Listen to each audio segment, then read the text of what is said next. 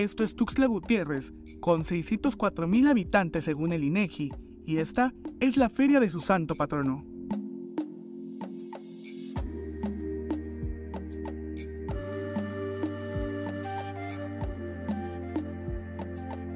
En este 2023, después de los años de pandemia, solo se realizarán las actividades religiosas y tradicionales en torno a la festividad de San Marcos, santo patrono de la capital chiapaneca.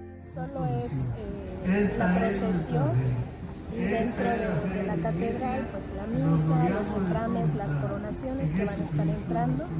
El, 22 de abril esperamos estar a las 12 del día aquí coronando a San Marcos. Se realizó el tradicional anuncio de la festividad de San Marcos, la fiesta más importante y representativa de Tuxtla Gutiérrez.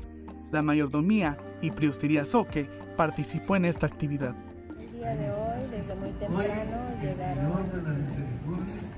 señores que son parte de la mayordomía y Priostería Soque de Rosario, para hacer el enrame, el somé que se metió con el señor San Marcos y empezamos el recorrido hacia el centenario para venir. En procesión del señor San Marcos hasta la catedral.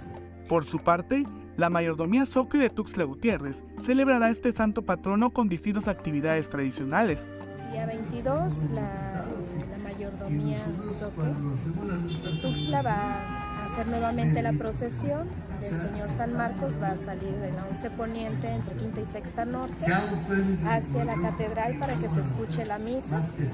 Después 22, 23, 24 y 25 se hacen los rezos en la casa de, de su priosta, que es doña Elsa Rocío Elizalde Alba. El 24 de abril, en víspera de su festejo, se realizará el encuentro de ramilleteros en el atrio de la Catedral Metropolitana y el 25 día en el que se le festeja, tendrá lugar su tradicional ensarta de flor de mayo y celebración de la misa a las 12 del día. Se hacen ramilletes, flor de mayo, como es el patrón de Tuxtla, es una costumbre soca. Entonces sí se le hace la ensarta de, la comunión de los santos, en el perdón de los pecados. Para Alerta Chiapas, Eric.